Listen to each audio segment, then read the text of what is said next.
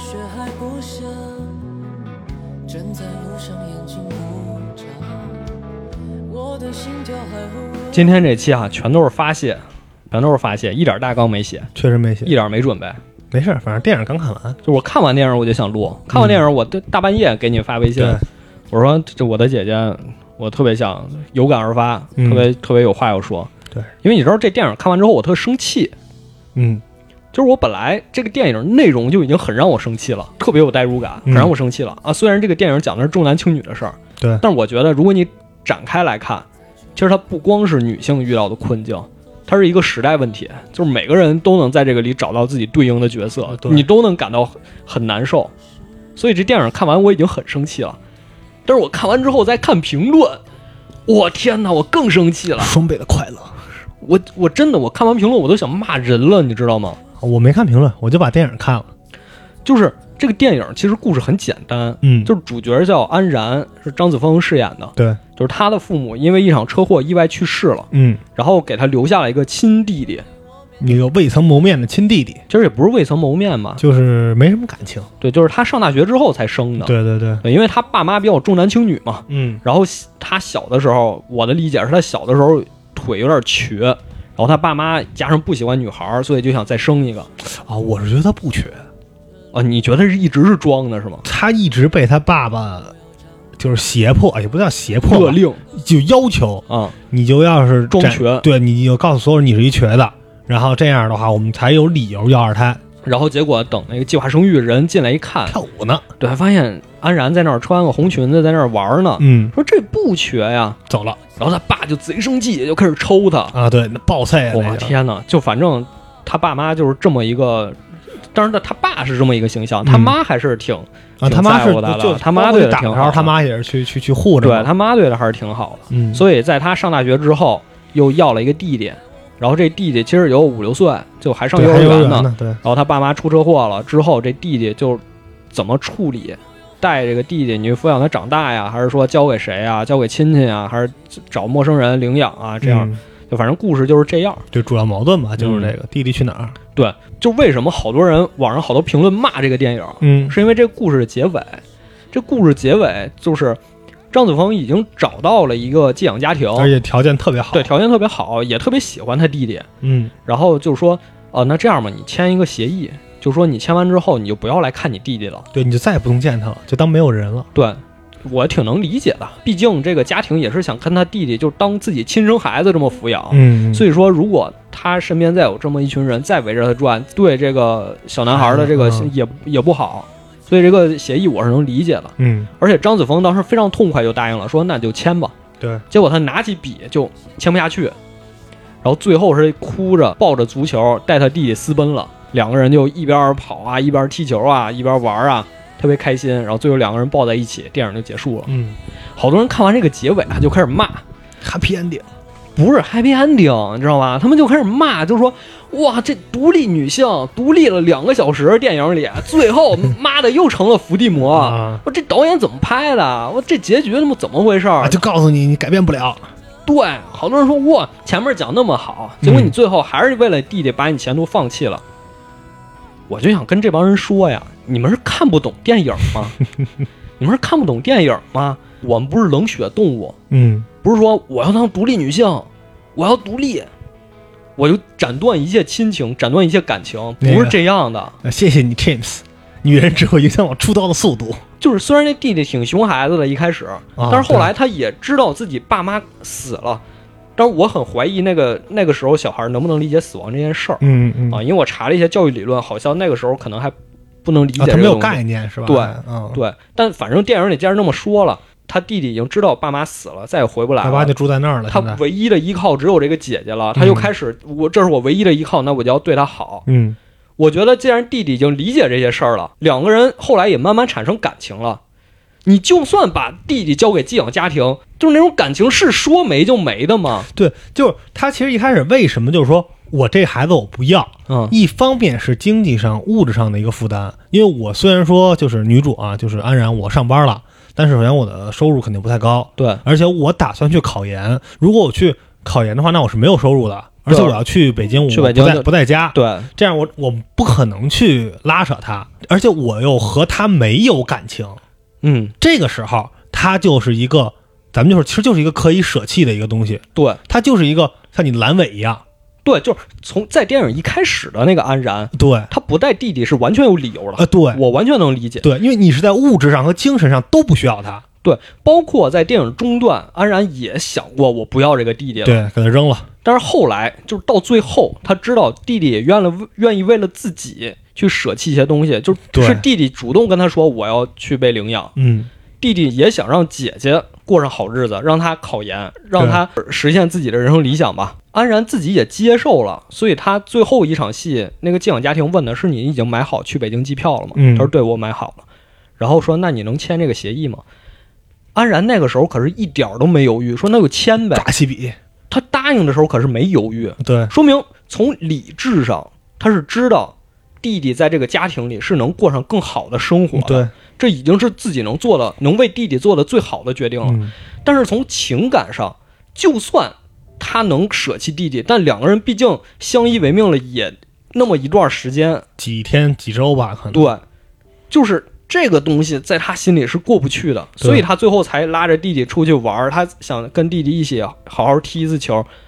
我觉得这是能接受的呀，对就是他在我这儿是能接受的。他从一开始的两个负担，其实变成了虽然是物质上的一个负担，但是他其实也变成了他精神上的一个慰藉，他已经不是一个精神负担了。对，在之前他没有选择，亲戚没有条件养，没有能力养，或者是不靠谱，养不了，那你只有送走。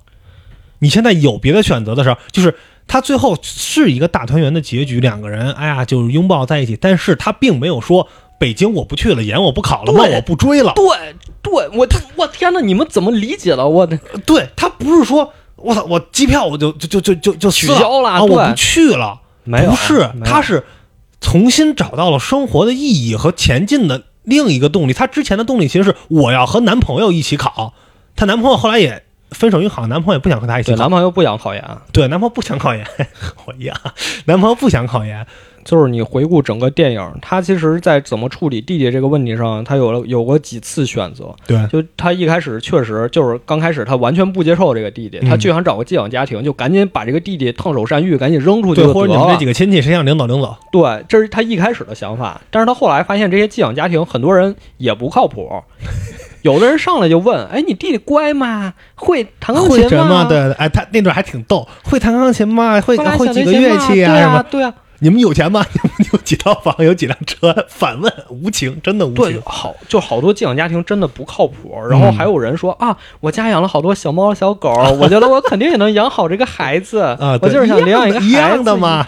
然后还有就是啊，我们确实生不出来，嗯我们就是就是很很坦诚那种，我们就是想要一个孩子，但我们没有生育能力，啊，对，就是确实他就最后这个嘛，最合适的这个。对，确实他觉得很多可能不靠谱那些，嗯，然后包括说那自己亲戚呢，包括自己姑妈本身有俩孩子，对，然后生活也很拮据，然后嗯包括自己姑父也得了重病，嗯然后中风了那种，就是也没有办法养这孩子。然后自己的舅舅是很想养这个孩子的，啊，但是舅舅天天游手好闲，打麻将你，混子，不学好。嗯。张子枫其实那个时候已经有段时间已经同意了，说把孩子给舅舅养，因为舅舅确实很想要一个孩子。然后结果过两天再过去看，发会现赌博了，对舅舅在那打麻将，然后那个他弟弟跟一帮小孩在那打扑克，嗯，打扑克嘴里还骂骂咧咧的，哎，不得不说，肖央特适合这角色。嗯，但你说小孩打扑克这，我想到就是应该很早以前了，咱们小时候好像央视还是北京台有一个公益广告，不知道你看过没有？就讲的是一圈儿就几个小孩儿，嗯，从小孩在那儿打扑克，哎，啪啪那摔牌，然后下一个镜头就是时钟哒哒哒哒那儿走，嗯，然后再转过就是头发都白了，还在那儿啪啪摔牌玩扑克呢。对，反正就是不学好嘛。对，也不叫不学好，就是这种影响可能对孩子还是比较，就你从孩子来讲还是比较负面的。对，就这这故事从古到今我们听太多，什么母三千，对吧？嗯，就都是类似的。你跟着成天打麻将，大人能学什么好？啊对张子枫赶紧就把他弟弟给领走了，嗯然后他弟弟那这耳朵还夹个烟卷儿，啊，对，那那段儿太混了，幼儿园小孩耳朵上别烟。我操！我小时候我小时候特喜欢别，你知道吗？啊就是就是因为大人都别，我就想你办个库，对，就是什么夹个笔呀、什么的，现在好像夹不住了，不知道为什么。他中间是经历过，他怎么，他也思考过我要怎么处理我这个弟弟，对，包括他也想，我就把弟弟扔了，一走了之。嗯，两个人在地铁的时候，他弟弟说我要去上厕所，追逐战，我去上厕所。子枫说那你去吧。弟弟进厕所之后，他犹豫了一下，转身就走了。嗯结果他弟弟上完厕所出来之后，发现我自己姐姐不见了，然后就在地铁里四处找。张子枫就有点于心不忍，嗯，就偷偷回来，就到厕所门口等他，对，假装说我也上了个厕所，假装说我也是。对啊对，我那段看的我也是，唉，挺难受的。嗯，其实我比较有触动的是那一段，就是他不是一个护士嘛，嗯，然后他就跟那个医生产生了一些矛盾，对，是吧？大夫说说那个你这么厉害，你怎么不学临床去啊？你怎么不当医生啊，对，他自己在那他自己在那背。就这个时候，其实还不知道他为什么当时没当医生，但是就我看他那儿背这些东西，其实我想到我妈。啊，啊，我妈也是大夫，嗯。但我妈已经我妈七一年的，五十了，今年。嗯。她去年考的那个副主任，就是那样，就是副教授嘛，反正岁数也挺大，我真的是天天在那儿背。对你真是你说到医院这段戏，我觉得这也是就咱们还得先把整个主题抛出来。嗯，就我们觉得这不光是一个女性电影，对就不光是讲女性的困境，什么重男轻女这些问题，不光是讲这个。我们觉得这部戏里好多的东西，在现代社会里，其实不管是对女性、对男性、对嗯每一个人都有很深的意义，对。就是你都能看到自己，就是或者说我看的时候，我觉得每一个人我都能带入进去。有的时候这电影你都不用放大到社会，嗯。因为就是我因为我从小其实经常在医院待着嘛，啊，因为家里没时间照顾我什么的，其实你就在医院你待着，你就能把这世界上形形色色。所有的角色你都能带入一遍，所有的关系你都能代入一遍。就就比如，其实其实是这个医院里，它就展示了几种关系，对，特别明显，这就是一个社会啊，医生和护士，对。然后医患关系，医患关系，包括说啊，就是医生怎么处理病人，对。护士怎么处理病人，对完全不一样的。家属怎么处理，对对对，处理病人，然后病人怎么处理病人，咱刚才说了啊，这个张子枫扮演的角色叫安然嘛，嗯。他，小时候他爸妈让他装瘸，就说我们甭管真瘸假瘸吧，反正就让你装瘸。让，你装瘸，因为重男轻女嘛，就是第一个是女孩不行，我们要再生一个，但嗯。当时计划生育嘛，就生不了二胎。其实你说要再生一也是女孩怎么办？再装瘸呀，就跟那就跟那医院里那个似的，啊。对啊，就接着生。啊是，那那你，唉，说那这不就让你装瘸，然后结果计划生育来了，说你这不好好的吗？不行，嗯赶紧第二天结扎来。然后但是好像也没有，反正是就是等张子枫上了大学，他们又生了一个孩子，啊，对，生了一个孩子之后出车祸，两个人去世了。本来两个人应该是都没有心脏病史，嗯，但是当时就突发心脏梗塞，有有是吗？他后来翻那个柜子上发现一个那个，啊，就张子枫自己不知道，张子枫不知道，对张子枫不知道，他就觉得我爸妈平时好好的，身体特健康，对啊，怎么突然就心肌梗塞？你想说还能打我呢。啊，对，就开车开一半儿，怎么就突然这样了呢？嗯，他爸妈当时是连给他打了几十个电话，他都没接，对，所以他这件事儿之后，他其实自己也很自责。就是他说，为什么我当时就没接这个电话呢？我怎么就没看着这？对我怎么就没看着这个电话呢？他当时其实对车祸这件事儿他也很自责，包括这个车祸，他就总觉得是不是撞的那个货车、那嗯卡车、那司机酒驾呀？是不是我爸妈没事儿，那酒司机酒驾撞的我爸妈呀？我觉得他确实酒驾了。你觉得确实酒驾？我觉得确实酒驾，但是出这车祸跟人没关系，嗯，就是酒驾归酒驾，车祸归车祸，哦，你不是因为他喝了酒而撞了他你，是这么理解？对他只是一个酒驾司机，但是你还是心梗了。哦，啊但但我是觉得就没酒驾，因为我就是我还是比较相信这公安局的判断，嗯，就是因为最后交警给出的判断就是这个司机没事儿。完全没有酒驾，嗯所以就是你爸妈突发心梗，这个车没控制好，所以撞上人家了，嗯，导致了车祸。但是你说作为呃死者家属，接受作为死者家属，对你肯定不接受，对，你肯定在想是不是就是别人的事儿。嗯。然后包括他又去幼儿园，就是还挺巧的他弟弟跟那个酒驾也不是酒驾，就跟那货车司机的孩子在一个幼儿园，对，然后他就缠着人家说：“你是不是那天酒驾了？就是你。就是你。说嗯。没有，我没，我那天没喝酒，人家警察都证明了我没喝酒。然后说老师都知道，老师都天天劝你少喝点酒，嗯你那天肯定喝酒了。对，孩子都听见了。孩子都听见了，你让孩子说，哎，但是我觉得那不是老师，嗯，那是前妻。哦我觉得那是前妻。哦如果是老师的话，他怎么嘴碎呢？啊，就关心这么关心他，就那那就是那个孩子，就那个哦女孩，就是他孩子。我觉得应该是前妻，因为他后来不是说我自己带着孩子吗？也是有可能是前妻。家家都有本难念的经，对，也可能因因为他老喝酒什么的才才离离的婚，嗯有可能。对，有可能。嗯，然后包括张子枫舅舅也去找这个司机，我都知道小小样儿，我知道你肯定有事儿，啊给我两万块钱，这事儿我以后再也不找你了。不不，他不能这么说。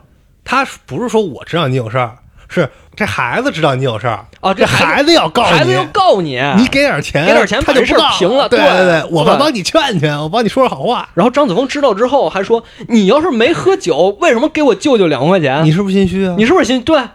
嗯，你就是心虚啊？哎，你说这事儿怎么败露？两个人就撕巴上了，啊撕巴上之后，这司机就说：“你到底想要什么呀？你缠着我，你为了啥？钱我也给了，这事儿人家官方也有判决了，对你到底想要什么？”其实他说完这句台词儿，我当时真的我嗡一下脑袋，你知道吧？我真啥也不要，我就想要个说法。就就是你要的说法就是这是不这个不是我的事儿。对对，我觉得就是安然那时候想的就是，我就想让世界知道这事儿不怪我，真是这我我爸妈也没有错。对，不怪我当时没接到电话，对。别酒驾你有什么办法呢？别人酒驾你有什么办法呢？我天呐，这，哎，我看到这儿我太难受了。就是你知道那种，就是你确实没做错什么，就是你你也知道我没做错，但你心里就是觉得错了，然后你又嗯希望好多人来安慰你说，哎，这不是你的问题，真的跟你没关系。其实他希望另一个人来另一个人来承担这件事儿，嗯，对吧？就是如果、这个司机确实是酒驾了，他想要的不是说我一定要把这司机送进去啊，但他会觉得哦，那这件事儿责任在他。对，如果他也没有酒驾，那怎么就心梗了呢？那怎么我我之前打电话就没接到呢？对，然后，唉，就可能找到一个出口，会让他内心会好受一些。对，其实其实整部电影看下来，安然一直在找这个出口，就是他一直在找一个东西能把这件事儿让他过去。对，到底为什么？就是对，到底为什么，或者说这个弟弟到底怎么办？嗯，然后包括他拿着房产证说我不想要房子，我就想要我爸妈。嗯，对但是你看，他全篇儿说的第一句话，你你们知道怎么怎么演？哎，怎么演瘸子？怎么当瘸子吗？装瘸子怎么装瘸子吗？对对对，就这个其实你可以理解为，因为你看前面就镜头一开始就是车祸现场，嗯然后就是办事儿，啊、一直回到家里，这几个亲戚大家子起人开会，叨叨叨叨叨，七嘴八舌的说，才会说的老大，你说句话呀。对，就其实他们讨论的时候根本就没对，没把安然当回事儿。呃，对他，你你看他都大学毕业也二十多岁了，对好像啊，这个房子怎么分？这个房子是应该呃按房产证上就给老大，是还是说应该给老二以后结婚娶媳妇儿？对对对这种是他们说了算的。对然后说到老大，你说句话之后，张子枫就是这个安然就说这一句话，就是你们知道怎么装瘸子吗？然后他就开始装瘸子，然后所有人都傻了，就这什么意思？你跟我逗咳嗽呢？然后大家就打起来了，乱作一团。就，但是我从他的这种话和他的这个表演里边，就是他人生的这钱，那可能是前他二十多年前，二十多年，或者是前十八年，因为他可能大学就嗯离开了嘛。前十八年对他父母的记忆就是浓缩成就是这一句话：对，你知道怎么装瘸子不？对一开始我是不理解的，包括他那些亲戚啊，他姑妈还有他姑父，嗯，为什么他姑父想打他？我觉得就是他姑父觉得你比你在这演，你是在羞辱我们。嗯，就是你爸妈让你装瘸子怎么了？他让你装瘸子不也是想生个男孩吗？怎么了？你还不乐意了？你知道吧？我当时觉得他们在座那老一辈儿真是就这个想法。嗯嗯，对，然后这样挺肖央还挺，其实肖央还挺还行哈，这角色对，就只有他在那儿拦着，打起来了。对，我觉得肖央是一个 肖央这里角色怎么说呢？他他其实想好，他对他他他他知道什么是好，但是改不掉了。对，但是他没有能力改了，对，就是其实肖央这个角色也挺可悲的。挺可悲的。就想想我们自己成天干这些破活儿，别这么说吧，我们也想去好公司，去不了。我操！我操太危险了，这段。我勒个操！哎，太危险了。大白，你听这节目吗？对吧？不是，就就是真是想想自己，好多时候真是你说天天刷手机什么这个那个，你也知道应该多看书你，也知道应该好好学习，多学习啊啊，学习一一些新的技能，学习一门新的语言。对，但是你这这，哎呀，这手这不中用啊。哎，这大家都有，这都是这样嘛。对，而且肖央，其实哪段我看他就他其实一开始一直都是那种丑角儿嗯，啊，可能刚性情一会儿，然后就变成哎，咱俩分账对，啊，就好像他所有的所作所为就为了钱，就是为了钱，嗯为了钱干嘛？打麻将赌。对但是他赌完干嘛了？他那天赌是挣了一大笔，啊，对我把我这辈子的赌运都用上了，然后去给他女儿，就是参加他女儿婚礼，随了个份子。他是他可能没脸去嗯，啊，就是跟让那个安然给带过去对。他也是跟自己前妻离婚了，嗯然后女儿应该是判给前妻了，所以自己也没脸去了。对，也不好意思去，而且可能他混的这个样子也不是很体面吧。嗯，对，就说到这个，他跟他舅舅的关系，安然跟他舅舅关系，就是到电影最后，他跟他舅舅还说了一句，嗯，说要是我爸像你这样多好。其实我觉得这句话说的太心酸了。对，你说肖央那个角色是个好舅舅吗？是个好父亲吗？肯定不是，嗨，混就混子嘛。肯定不是，对对吧？但是那为什么安然当时能说出那样的话？就是因为看到了他对他女儿的好，嗯，他觉得自己爸妈，呃，或者是自己爸爸吧，就没对自己好过，在他印象里。对，或者就是说，肖央这个角色这舅舅，他再怎么混，嗯，他还是想着他闺女的。对，他们也没有因为说，你看，其除了他们，除了他舅舅他们家，包括他姑他们家，其实都是俩孩子，对，都是一男孩一女。对，对，对，对，对，他没有说因为我生的是这闺女，我就一定要我再要再个要个孩子，因为你看他闺女其实岁数不小了，跟他、嗯。跟那个安然应该差不多大，对。他是有机会再要的。他也说的是，我和你就是舅妈嗯，结婚四年，第四年好像是才离的婚，他给他女儿准备一个相机，特老式的，还啊对对对带胶卷儿那傻瓜相种。机，对，他说就是拍立得，他说我我就想每年我女儿过生日，我都给她照张相。对，，和就和他妈俩人母女俩，结果照到第五年就啊，照不了反正就是这差不多吧，就这几年。啊他想的是什么呀？是虽然我这是就咱们就以当事人的视角哈，嗯我这是闺女，但是我依旧想留下很多美好的回忆。对，这是我这是我闺女，这是我孩子，对这是我我两个最爱的人，一个我孩子，一个我老婆。对，他是他可能是这个片儿里最混不吝的一个人，嗯，但是他是最不重男轻女的一个人。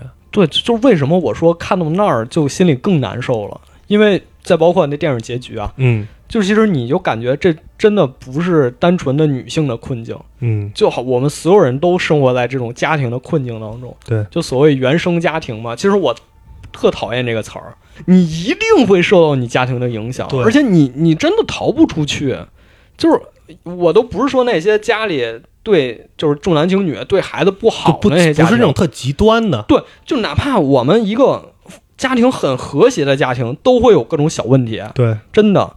尤其是你知道，我看完这个电影第二天，我就我要呃第三天你就回家了是吧？我没回家，是我要去威海，啊啊啊，因为我爸妈在威海那儿买了一个房子，嗯就是商铺，然后商铺写的是我的名儿，嗯就是他们想的是，因为已经退休了嘛，他们想着退休之后到海边儿找个小城市就啊，打理打理。养老就完事儿了。你拿那房证，这上面名儿写的是我，然后人就呸，有样学样儿，呸。对，所以他就买了一个商铺，嗯然后之后因为写的是我的名儿，所以我得去办手续去，啊，然后就给我从北京叫过去了。我当时，哎呦，我那天加了一天的班儿，做视频做到晚上三点，嗯，做完了给甲方发过去。最神奇的是，甲方也没睡，接到视频之后给我打个电话，我俩在那儿对要求。其实你本来想着发完我们人走了，然后说：“哎，这儿加一个这个，那儿加一个那个。嗯我然后我做完，赶紧回家收拾收拾，洗了把脸，然后去机场，也没吃东西，嗯，然后在机场飞机上睡了一觉。那机场到市区里还特远，然后又坐大巴，又啊，小城市是吧？嗯，又坐了俩小时。到了之后，我就赶紧躺下就睡。然后第二天去办手续的时候也是，嗯从市区再坐一个多小时到车站，然后再从车站坐那种城际吧，然后再到另一个城市，再到另一个城市办完手续，然后再坐车回去。我天哪！哦呦头昏脑胀。啊！就不光是这样，就是当天晚上，我妈看见我第一句话：“儿子，你头发这么长了，剪个头发吧。”我说：“妈，你是不是没看我半年前啥发型？” 我说、对呀、你半年前那样的头发，哎呦，我说妈，这我头发这还长。啊我妈前两天都秃了。我妈就说你赶紧剪个头发，然后拉我去剪头发。剪头发之后，她又跟就是当时理发师他老婆，他俩就在那儿聊天儿。嗯，我妈就说：“哎呀，这孩子就是贪玩儿，你看现在就是不务正业，现在这干这活儿，在这不知道干什么。不是什么正经工作，是吧哎？什么是正经工作呀？”我当时我当时听了特难受，我就跟我妈说：“你说我去年十一回家你也不在，嗯咱娘俩也没见着。这次见面之后，你又这么说，我觉得我特难受。我说我我特喜欢这工作，要不然我也不可能干这么长时间。我说嗯我希望你别这么说，就是你认真对待一下我的工作。然后你知道我妈的态度就是，啊，我知道了，啊，妈说错了，以后不说了。我就说，十年前我跟你说什么事儿的时候，你也是这么说，嗯，但是你，嗯你就一直说了十年。这这，我我真的我觉得我都多余说最后一句，因为我觉得不管说不说，我妈肯定都不会不会变了，她的想法嗯肯定不会变的。只要我还在干现在这工作，她肯定还会这么说的。但是你能怎么办呢？就是我只能这样表达我，我难道我真的要跟我妈吵起来，就说啊你这边不行，不能这么说，这边这边你看我这收入也挺好，我怎么着我这我我觉得就没有意义，你知道吧？就每个真是我，我觉得每个家庭都或多或少的有一些这种问题，面临着这种问题。对，或者或多或少每个人都在做出妥协吧，对就是亲人的妥协吧。就是你能说我就特恨我妈，特恨我爸吗？那倒肯定没到，那肯定不是吧？但是你能说我就一直想跟他们一起生活在一起嘛？那我觉得我也不想，不然我也不可能就是一直在北京，上学也在北京，工作也在北京。我其实是很想回避他们的，因为我觉得跟他们在一起一定会每天他们都会重复这样的话题。不找个合不找个什么正经工作，对就像那个春晚给你弄一春晚小品，应该是没有正经工作没对象。对，包括你再说回电影里，安然也是，你说他爸妈死了，嗯，他能不难受吗？那是自己亲爸亲妈，对，但是你说他爸又那么对他，就是说你给我装瘸，嗯，不装瘸就打你。他跟他弟弟坐坟前聊天的时候，他弟弟说：“哎，我想念我爸妈做的红烧肉了。”安然说：“我没有红烧肉，我没吃过，我吃过我只吃过竹笋炒肉啊打屁股。好吃吗？大耳大耳贴子好吃吗？他他弟弟说：“我感觉咱俩好像不是一个爸妈。”对，但是你能说真的安然对他父母的那种感情，我已经不知道该怎么去表达了。可能有些时候他是我就恨你们，我就想再也见不到你们。但是你能说这种恨就是全部吗？呃，我不知道你小时候有没有，就是我小时候可能也会觉得，嗯、有时候开玩笑，我爸妈开玩笑，就说，哎，再给你生一弟弟，我再给你生一妹妹，啊，我特想要我就闹，啊！你还闹？我就闹，我说不行，就是孩小孩儿对于一个就父母的爱或者等等他的啊，占有欲是很强的。哦，就你会觉得这个对我的爱就会会被分掉一半儿，对，而且很多很多的，就是影视作品等等里边儿，就好像是就是也都是这么表现的。啊，对，而且生了老小之后，老大就非常 呃，没有，但我特想要妹妹。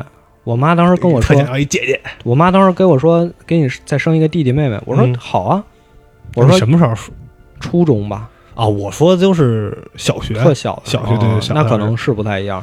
就是你们初中的时候还流行那种就是认弟弟妹妹吗？没有，没有，没有，没有，没有，没有就我们那时候初中的时候特流行，就是认一个妹妹干妹妹，啊。但实际上俩人就是跟搞对象似的，就在那儿玩暧昧，过家家有点有点那意思。但又不好意思说，就说明说明，感觉就是早恋。然后你知道当时那个电台，嗯。当时广播电台经常有那种节目点歌什么的，啊什么给我的几年几班的妹妹点一首歌，三年二班的妹妹，啊，然后还有那种情感电台，什么啊什么，我男朋友跟他妹妹经常一起出去，然后、啊啊，这样就放一下许嵩的那个是吧？她只是我的妹妹，对这就是时代的回忆，对对，就就是那就是这就是那种感觉啊！我当时我也特想认一个妹妹啊，因为我爸妈最后也没生嘛，嗯，就我也特想。后来意识到，这个认干妹妹、干哥哥什么的，其实也看颜值。我我这样的人是没机会的。那你可以，那哎，那你可以当认个姐姐呀。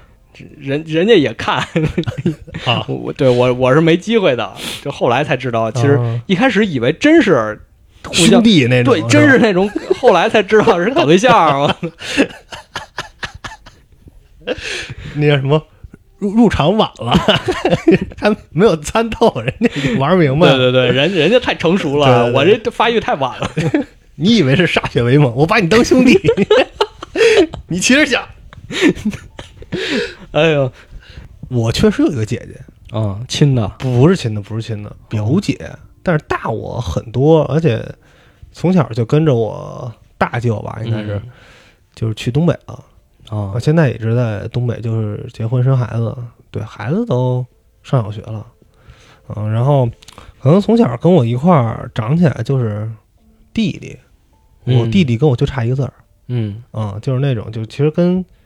其实跟亲哥们儿差不多那种，那可能我们俩岁数差的没有那个啊，没有那么大，没有那么大，我们俩就差了一岁半。其实那基本就没差了。呃，对，其实可能就更像咱们常规理解的兄弟或者双胞胎兄弟朋友那种。对对对，就是那种感觉。他其实并不会有那种说，嗯，可能谁是谁的负担或者有多强那种责任。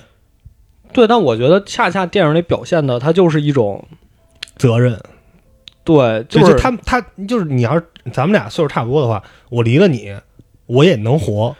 我所所以，我其实还挺能理解为什么有些人最后说啊，安然这个角色最后又成了伏地魔，因为在大家看来，他跟他弟弟就是那种关系。对，就是你要养你的弟弟，就是这种关系。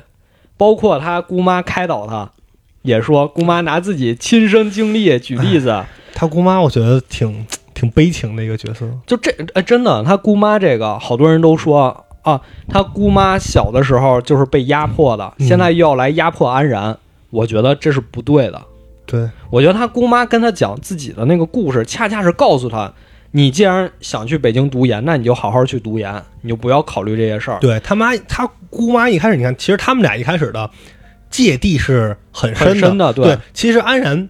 就是他出场两个最多两个亲戚嘛，一个是姑姑，一个舅舅，一个娘家，一个一个婆家人嘛，他都特别瞧不起他俩。对他舅舅是赌徒，他瞧不起他姑妈，就是那种为了家庭奉献了一辈子，奉献了一切，然后那种还还还劝你，对，顺着你弟弟吧。就是就是大家说的前半段，他的姑姑就是从一个被迫害者变成了迫害别人的人。对，但是你咱们其实一开始不知道他经历了什么。对，但后来两个人就是吃了这顿饭之后，安然站起来给他鞠了一躬。其实他姑妈。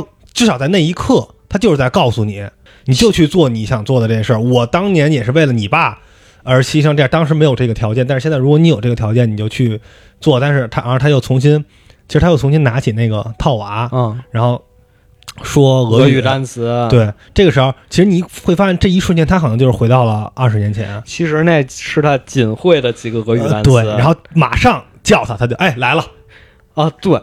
立刻被拉回到了现实，就是跟那个咖喱店吃饭一样的，就是你自己在沉溺于你的那些故事里的时候，你还要面对现实中的这些东西，对，那种感觉真的太让人绝望了。就，哎，那首歌怎么唱的来着？啊，万青的那个，是谁来自山河湖海，却又于昼夜厨房与爱？然后我也曾深藏利刃。嗯，对，就是他姑，按照之前讲，其实算是一个。呃，反面角色，或者说不是一个女强人的一个形象，其实因为你看她在啊操持家庭，而且还二十年前要去，她就去跟亲戚去经商，这种去下海，长姐如母嘛。哎，对，她她其实很很强硬，她不是一开始就是一个找个好人家嫁了的人，对，她想有自己的事业，但是她为了是她就安然，你瞧不起你姑妈，其实你姑妈其实为了是你爹。就这种事儿，在当时是一个特别特别普遍的一个现象，太普遍了。对，就是，呃，以我们家来说，嗯，我妈那边其实家里没有我爸他们那边条件好啊，就是我有一个大舅、二舅，然后就是我妈，我妈是最小的，就一个女孩嘛，嗯，然后大舅相当于是去接了姥爷的班儿那种，哦就你知道那种，但是他也确实。就个人来讲啊，不太爱学习，就比较活泼。就是让你妈妈上学了。呃，我二舅也上了，因为哦为什么？因为我姥姥也上过学，嗯，啊对，但是也是后来被迫辍学。但是我姥姥就说说，当年其实我我挺愿意，其实我学习还不错，但是我因为家里的原因，我不能去上。所以我得让我的孩子对我的孩子上，我这老大呢，实在不想学，就算了。啊啊，就算了，而且这个又能接一个还可以的工作，对是吧？你就去。但是老二、老三，甭管是闺女是儿子，我一定要让他上，因为其实如果按这么来看，其实家里就一个是工作的人，嗯甭管当时是我姥爷还是我大舅，其实就一个人挣挣工资。但是就是我再穷，我也让我孩子都能能上到哪儿上到哪儿。其实我家也是，像我爸爸他们那边六个孩子，对，嗯，对，就我爸上面还有一个我大爷，然后他嗯下面有一个我小叔，就是这么叫的，我也不知道怎么叫。差不多吧。对，然后最后我大爷没上去学，就是在家帮忙，然后我嗯爸和我叔就是上学了。我觉得这件事儿真的，它影响的不是一代人，对，就是你看电影里也是，他姑姑的两个孩子，其实你能看出来文化程度可能都不是很高。然后我家其实也是，像我大爷他的两个孩子，就我哥哥跟姐姐，嗯他们俩就是呃从小受到教育，可能条件也没有那么好，嗯所以导致他们成长起来之后从事的工作也就没有那么好。而且这件事儿，其实我爸跟我叔都是挺愧疚的，对因为当年是他们大哥做了这个决定，所以他们大哥的孩子才变成现在这样。嗯，那他们自然也会想，我们这个已经挣的很多了，或者说家里条件比较好的呀，嗯就会想帮衬一下。对，我觉得这已经不是一代人的事儿了，就是一个大家庭里，当时那个年代，就是每个家庭都会有这种情况。对，而且这种情况很难受的一点是，当你在这个家庭之中，你自然而然会受到各方面的牵扯。嗯真的不是说你说我要跟他们一刀两断，把所有这些关系全都砍断，我也不去帮你们，你们也不要来烦我，真的不是这样子的。对，就像咱们刚才说，张子枫扮演安然和他爸妈的关系，他爸妈那是他亲爸妈，对他，包括他妈妈，其实对他还是非常关爱的。你能说因为这些事儿，我就真的说，啊我就跟我爸妈一刀两断，再也不跟他们联系吗？对而且甚至说，呃，其实咱们刚才一直也说到，就是他在给他的就是这个车祸来找理由嘛，嗯，他也说说，哎，你爸你妈出事前给你打好好几十个电话。其实我后来我又想，他可能不是没听见，他就是不想接，有可能。他就是不想接，然后他会他才会说，哎，我值班呢。嗯，他觉得这是一个充分的理由，但是后来又觉得又不够充分，可能我值班了，好像这个事儿也在我，还是要去找，就是一定要把责任就是找出去，因为他觉得自身来讲，觉得我其实是不喜欢你们的，所以我不想因为这件事再让我自己有愧疚。对，所以我觉得就是他姑可能一开始没有去和他说这些，就是单纯的去说他就哎你问你弟怎么着，可能也是怕就这么说之后，好像就是我现在向我现在在向你索取什么，你看你欠我的，对，其实看到后面那个情节，就是他姑姑给他挖西瓜吃，嗯，其实就已经很能说明了，他姑姑其实确实是很在乎他的，对，只不过之前是就我觉得角度不一样，之前确实是站在整个家庭的角度，但是后来当子枫就是安然在医院里跟他姑姑说。你知道当时我小的时候住在你家里遭遇过什么吗？经历了什么吗？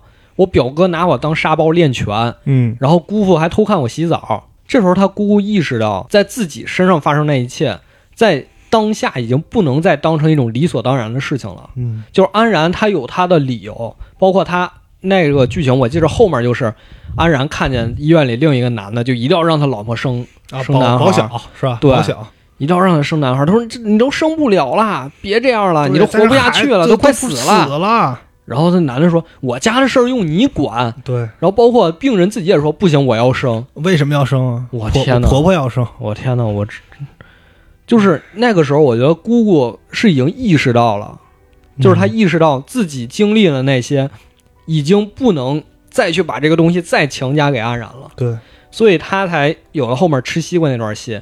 你看他把那西瓜拿出来，先用小勺把中间的没有籽儿的地方给挖出来那个给安然，核心，然后自己再把剩下的切了，嗯，真是就跟他就是跟母亲对待孩子一样。对，然后做完这件事儿，后面的镜头，整个音乐就开始轻快了起来。安然骑自行车就开始，他姑说的这些话，相当于是一个妥协了一辈子的人站出来告诉你别妥协。但其实恰恰是他姑姑经历了那些，他说这些话才有分量。对，他不会是那种站在边儿不行啊不行啊那种人，他会告诉你，我曾经是怎么怎么怎么样的。嗯，你看我现在这样，如果你不想变成我这样，你就不要妥协。对就是我后悔了，对我不希望你后悔。对对，他在那一瞬间，其实他姑就是拉回到了二十年前嘛。嗯，他可能如果你就让他再去重新选一遍的话，他可能不会去这样做。其实那段挺挺逗的，就说点说点那什么的吧，嗯说有意思的，就是送他上幼儿园那段啊，啊，那段我也特有代入，因为据说啊，当然我肯定不记得了，据说我小时候送我上幼儿园非常惨烈，就是我爸我妈一块儿得横着那样抱着我，嗯，要不然我就在那打挺儿闹，啊不想去了。我不想回家，不想说从我们家到幼儿园，因为很近嘛，幼儿园可能在就近嘛，走那条路上，所有的商铺，包括人遛狗的，大家都认识我。哎，这孩子又来了，不想。哎，但是很有意思的是，到幼儿园门口就一看老师，就不闹了 就进去了。其实其实那其实幼儿园那段儿真是他第一天送他弟弟上幼儿园，拽着他弟，他弟弟就在那儿嚎，对，我我要吃肉包子，而且哎哎，还有那段就是那个他在天桥上碰上那女的，对我要吃肉包子。然后那女的说你是他，等会儿，我要妈妈，我要爸爸妈妈你你是他什么人啊？我看着不对啊。啊，要领你领走。赵总说谁谁稀罕要我？啊，一定走。然后这孩子屁颠屁颠地跟着过去。他弟弟其实啊，好多人说他是熊孩子，但其实你能看出来他是懂事儿的。哦，他弟弟人精啊，我感觉是对对，不能叫懂事儿，人精。人精，真的精。他还没人教他，怎么就知道大姨妈要倒红糖水？我谁教他的呀？我在哪儿看见的呀？对他，他可懂了。哎，他以后我跟你说，这假以假以时日啊，肯定是一个撩妹高手。真的，哎，你听他说话办事儿，他特会。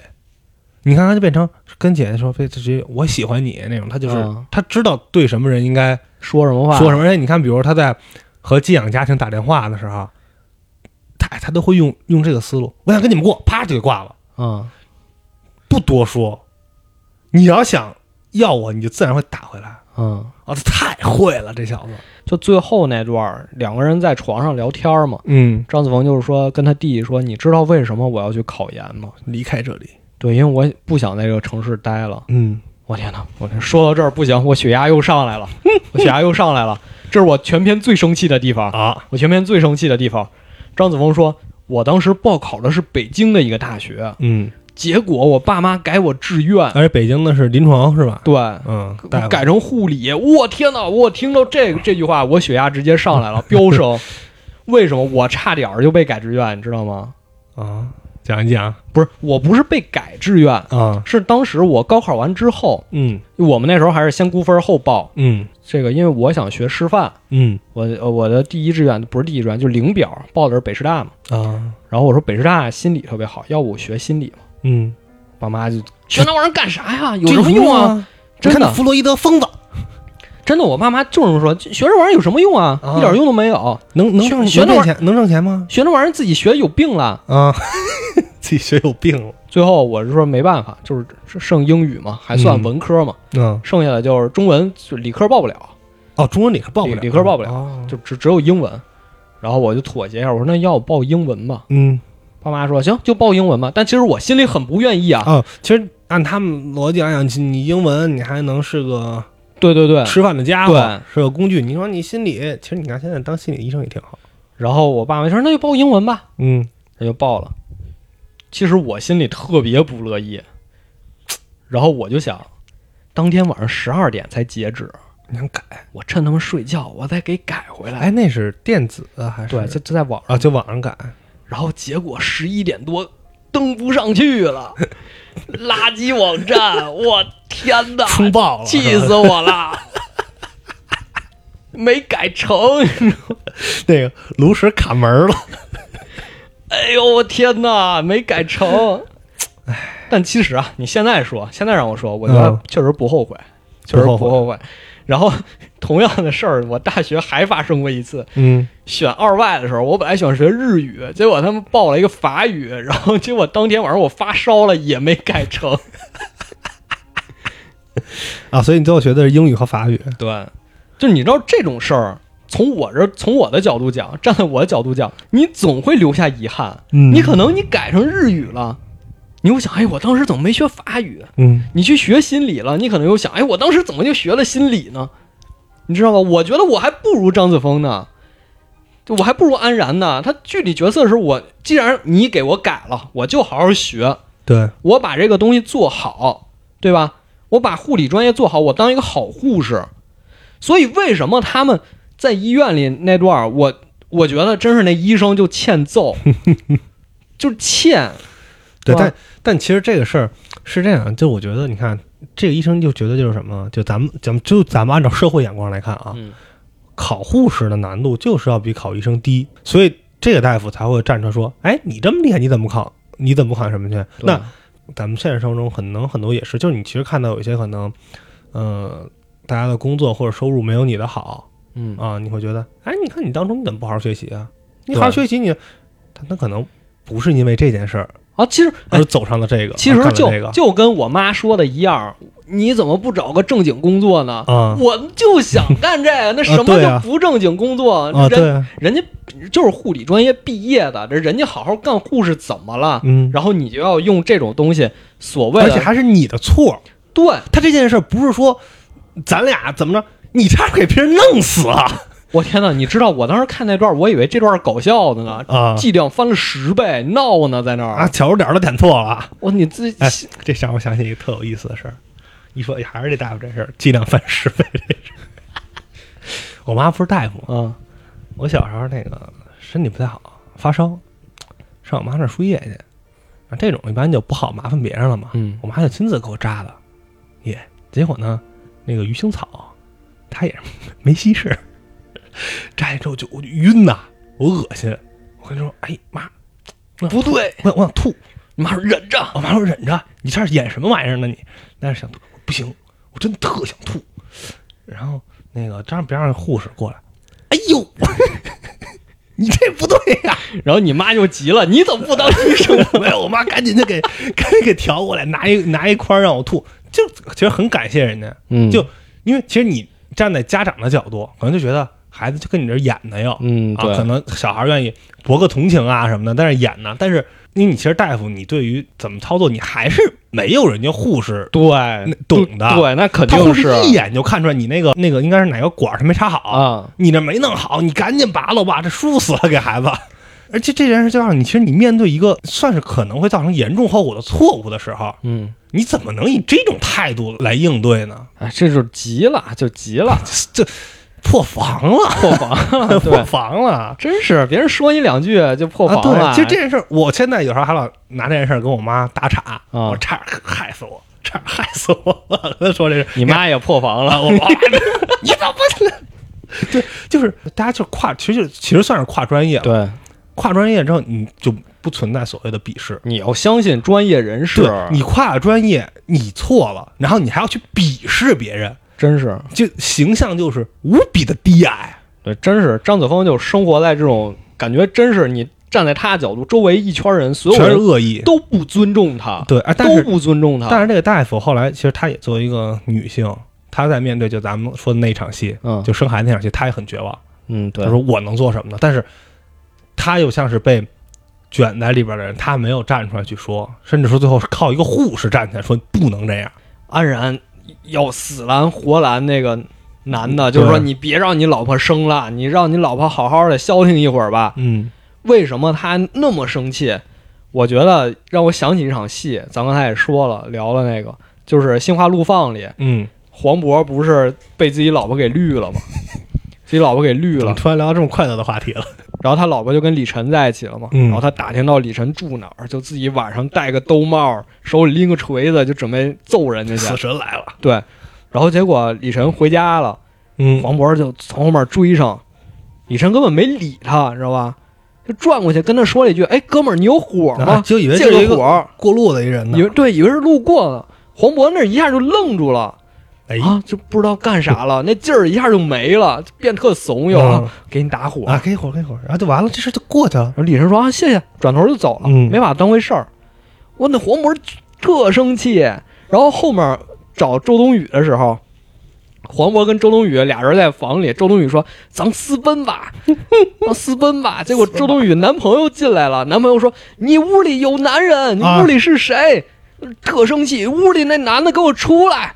然后黄渤就出去了。黄渤出去之后，那小男孩儿，周冬雨男朋友就傻了，啊，是个三十多岁老男人啊，还不气势汹汹。啊，气势汹汹，然后自己这染黄毛在那儿不知道干什么。嗯，反而黄渤特生气，我把你女朋友给睡了，我我差点给睡了，我把你绿了，你现在不说话了，你怎么不说话了？就他转嫁一种愤怒吗？对，其实他他是自己，黄渤那时候是自己瞧不起自己，他是自己对自己生气。我老婆跟人跑了，我怎么就没敢下手呢？嗯，然后结果你现在也这样，你也不敢下手。你有理呀、对他看着是骂人家，实际是骂自己，你知道吧？对对对我觉得这个《我的姐姐》里也是那场戏，安然就是看着是拦拦别人，实际也是自己对自己生气。嗯，为什么我家里就这样呢？我爸妈就一定要给我生一个小孩？为什么我周围的人，我姑姑什么，他们全家都这样呢？你为什么就要这样？他说你为什么你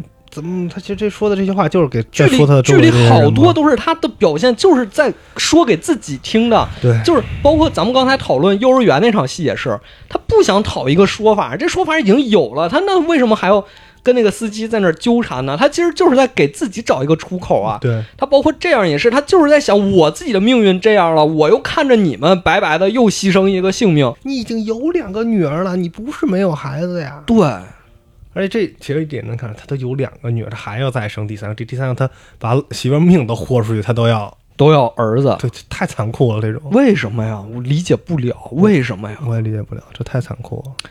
就是最后姐姐跟弟弟在床上聊天那场，嗯。弟弟我绕了这么一大圈儿，啊绕挺大一圈儿，然后弟弟也明白了姐姐为什么一定想要去北京。嗯，啊，就是刚才你说他挺人精的，其实心里明白了，所以他又给寄养家庭打电话说，我愿意跟你们一起过。嗯，对，就我不想成为追梦路上的负担。他其实中间说过一句话，就是说姐姐说我的世界里不是只有你这个弟弟，但我只有你啊，但是他弟弟说我只有你这个姐姐了，对啊，我爸妈都死了。嗯，其实说那句话的时候，好多人看到那儿挺愤怒的，你知道吗？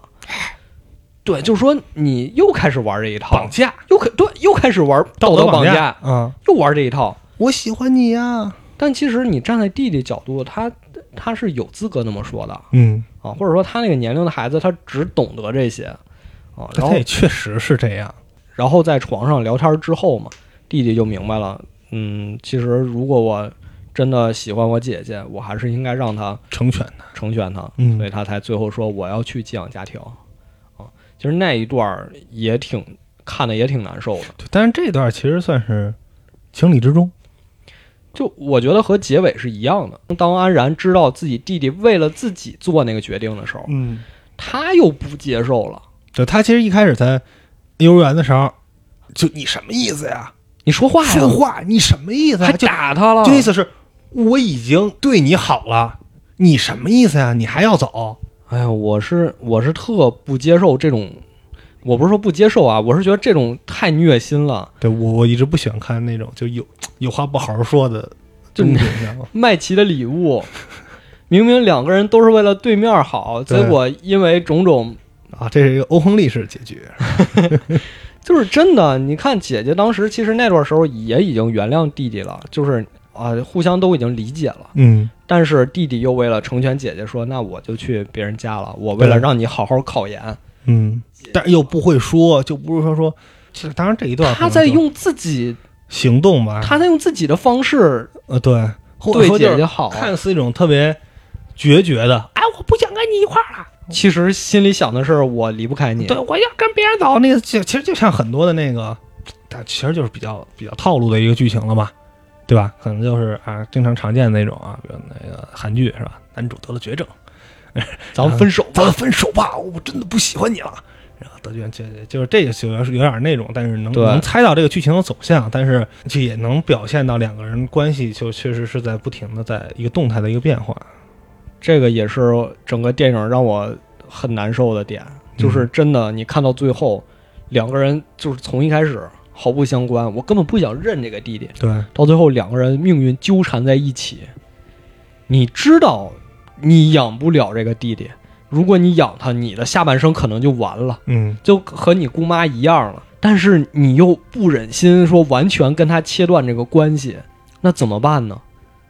我觉得电影挺好的，这个结局就是他没有给一个明确的答案。生活不是做选择题，如果你一旦做出了一个选择，你一定会为你没做的那个选择后悔。对，就是实际上弟弟已经是到了那个寄养家庭了，那个协议就算你不签那个协议，你这个弟弟也过去了，对吧？但是姐姐又放心不下，又带着弟弟两个人踢球，就说我还是想能尽我所能的延长我们的姐弟之间的这个对这个关系。嗯剧情发展到最后到结尾，我觉得都是能接受的。就是他不是说真的是让你做一个选择，你是当伏地魔还是当独立女性，他不是这样的选择。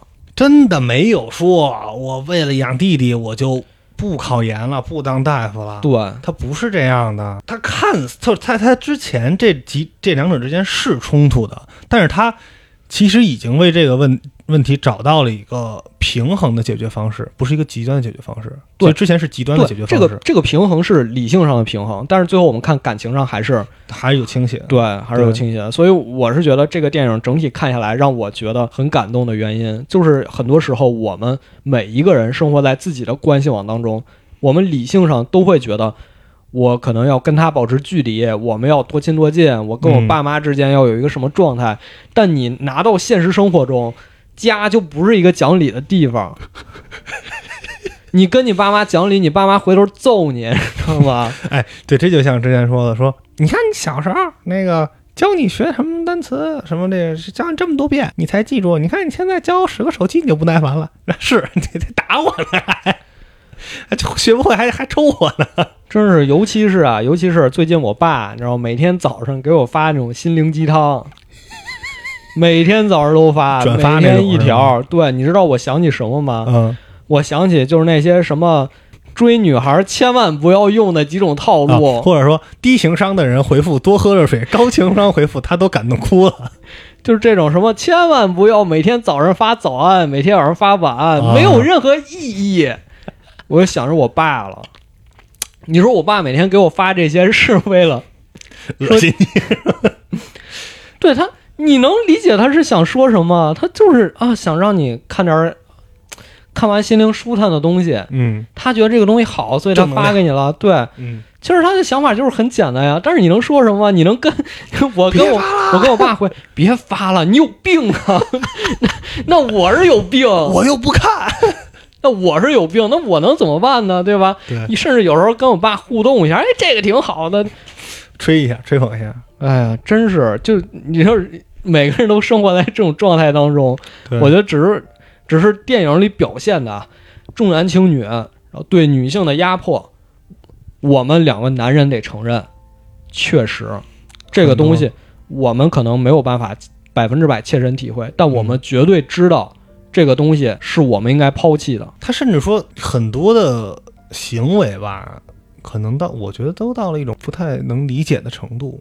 就是其实是这样，我觉得是咱们看似极端的事儿，其实都是真实在上演，真实在发生的，。对但谁又能说这是完全编造出来的呢？对，甚至说它已经成为一种民间约定俗成的规矩。而且你现实生活中发生的可能比演的还要残忍，对啊，多年的媳妇儿熬成婆，然后哦再去压压榨，再去再去压迫，好像好像据说这个电影的原型、嗯那个姐姐根本就没管这个弟弟，就直接就给他送走了，嗯，好像还送到深山老林里那种，是吗？不知道，我看到的据说说是，这个有点有点有点残酷了，这个。嗯，他这个弟弟现在好歹也变成了一个，好歹有良好的家庭教育，哎，对，而且就是很不错，对，真的是很不错的家庭环境。你看有院子，能踢球，能踢球，对，哦对家而且里别墅这种是吧？而且这个电影最开始的片名叫《踢足球》，哦，是吗？他那足球是一个线索，哦，包括你看那家庭一开始送那个足球，然后被张子枫给捅破了，嗯，然后又扔垃圾桶里，又给捡回去，又怎么样呢？踢足球其实就是这个弟弟交给谁都不想要，踢皮球就是对，但是后来可能考虑到这个有点太，我是觉得这踢皮球有点太刻意了，啊，就是你知道，你自己去感受。报纸上那种讽刺小漫画，有点太刻意了，就你一看就知道这是在讽刺。对，但其实这个电影它改成我的姐姐，或者说它现在呈现的，真的不完全是讽刺的那一面，嗯，不是就是通过整个电影告诉你啊，你看这样不好，不要这样了，你们这是压迫。在这么一种过程当中，我们每一个人都是复杂的。你跟你男朋友的关系，你跟你工作的关系，你跟你亲人的关系，你跟你弟弟的关系，你跟你爸妈，所有的东西都是复杂，都拧在那一起。嗯你说电影真正他给你一个解决答案了吗？他也没有，他只是把这些东西都给你表达出来了。每个人确实都能从中看到属于自己的那一面。对，他在他抛出的所有的这些问题，其实最后都没有答案。你看他姑最后也妥协了，啊，那个肖央这个角色他变好了吗？也不一定。也没有，对孩子到底归谁也没说。嗯，对所以最后就是生活还要继续过嘛。我们总觉得一个东西如果有了一个好的解决答案，皆大欢喜。对，但现实真的不是那样的。我觉得其实你多看看那种什么谁在说 第三调解室，你会发现这个东西就就是你看的时候就说哎这这这这男的臭不要脸啊，怎么能这样呢？什么那种，但是日子不还得过吗？其实这个电影它最后关键性的一点就是告诉我们，女性要有自由选择的权利。对，不管你是选择去北京读研，还是留下来照顾弟弟，嗯，这是你的选择。你不管是在理性中还是感性中，你倾向哪一边，你至少做了你属于你的选择，而这个选择不是被迫的。咱们现在网上有一种什么 title，就一个标签，女博士啊，啊，这是一个家庭主妇，或者女博士，对，这都是标签儿啊。女博士，女博士怎么了？对，或者人家女博士怎么了？人家就想早早结婚生孩子，啊怎么了？对呀、我想有自己的家庭不好吗？啊，我我有一个同学，真的，我是从他那儿体会到这点了。他在大学里根本不谈恋爱，嗯，然后大学毕业工作第一年，相亲立刻结婚，女孩吗？女孩儿，嗯然后生了一个孩子，人家现在生活很幸福，嗯我们关系也很好。我曾经问过他，他说我的想法就是，我要工作之后找一个当地的男朋友，然后我们结婚，嗯，我们一起在这个小地方生活，这就是人的选择吗。这是他的选择。对啊，对，我能说啊你不行，没有追求什么，你怎么不留在北京呢？怎么不怎么不读博士呢？对，或者人家就是说我愿意，我喜欢这个学问，我喜欢做学术对，我我就想为人类的进步。我想读博士，对，怎么了？出现这种标签儿这么装，这就是一种歧视。其实，家庭主妇、女博士，这是一女强人。你只要这些东西贴上这些标签儿之后，它一定是有一种其他的意味在里边对，对，对吧？它一定是有其他意味。你就说所有的这些标签儿，其实也甭管是贴给女性、贴给男性的，都一样，都一样。被贴就可以打拳，对，也不是打拳吧，就被贴了这标签，它就是有两面性的。是说明你拳法练的不到位，你知道。怎么都可以打拳，从你意想不到的角度打拳。我打十个，我天哪！所以你最后要得到的不是说每个人要一定怎么样，但每个人应该要有的是选择的权利，而不是选什么。对，所以说呀，所以我们又回到最开始说的，嗯，别打拳了，真的，求求你们，打拳打到正地方好不好？人家不是最后要做伏地魔别，吓他。人家不是要做伏地魔，人家和弟弟有这种感情，怎么了？那是人家亲弟弟，对，怎么了？你跟你亲弟弟没有感情吗？我就换句话说，如果我是安然，我有一个妹妹，嗯，我家里也出现了这种情况，我是不是也愿意抚养我的孩子，啊、不是孩子，弟弟弟妹妹。我的弟弟妹，对吧？我也愿意抚养我的弟弟妹妹。我看电影的时候就想到一部老片儿，就《我的兄弟姐妹》。我看真的，我想想到我的兄弟姐妹，嗯我看到那个电影的时候，那是我小学五年级，看的时候哭的热泪盈眶。哥哥姐姐带着自己弟弟妹妹要送给别的家庭，然后别的家庭，哎呀，小孩儿你会什么呀？然后弟弟那一边哭一边背唐诗，我天哪！就是他又想不成为自己家里的负担，又想又割舍不掉这段感情，嗯，然后就我真的我想到那部电影，所以大家真的不要再抨击那个结尾了。我如果是我也想要有个弟弟妹妹啊，但可惜我颜值不够。不，你看亲亲弟弟妹妹不看脸啊，亲弟弟妹妹不看脸的。